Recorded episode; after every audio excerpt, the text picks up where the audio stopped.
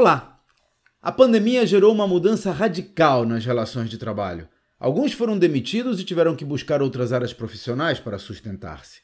Outros aproveitaram para buscar melhores oportunidades. Em suma, por várias razões, cada vez mais, os líderes precisam encontrar maneiras de manter os seus funcionários a bordo. E uma forma pouco convencional de fazer isso é incentivar os funcionários a buscar as paixões que têm fora do trabalho. Fique claro que não me refiro a paixões amorosas e sim profissionais. Algumas empresas, por exemplo, permitem que os funcionários trabalhem um determinado número de horas do expediente em projetos de sua própria escolha. A Google faz isso, 20% do tempo. A Atlassian, dona do Trello, cede um dia por mês.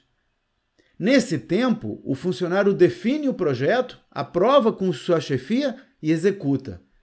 E às vezes isso gera novos produtos. Aliás, Quase metade dos produtos da Google, incluindo o Gmail, vieram dessas iniciativas.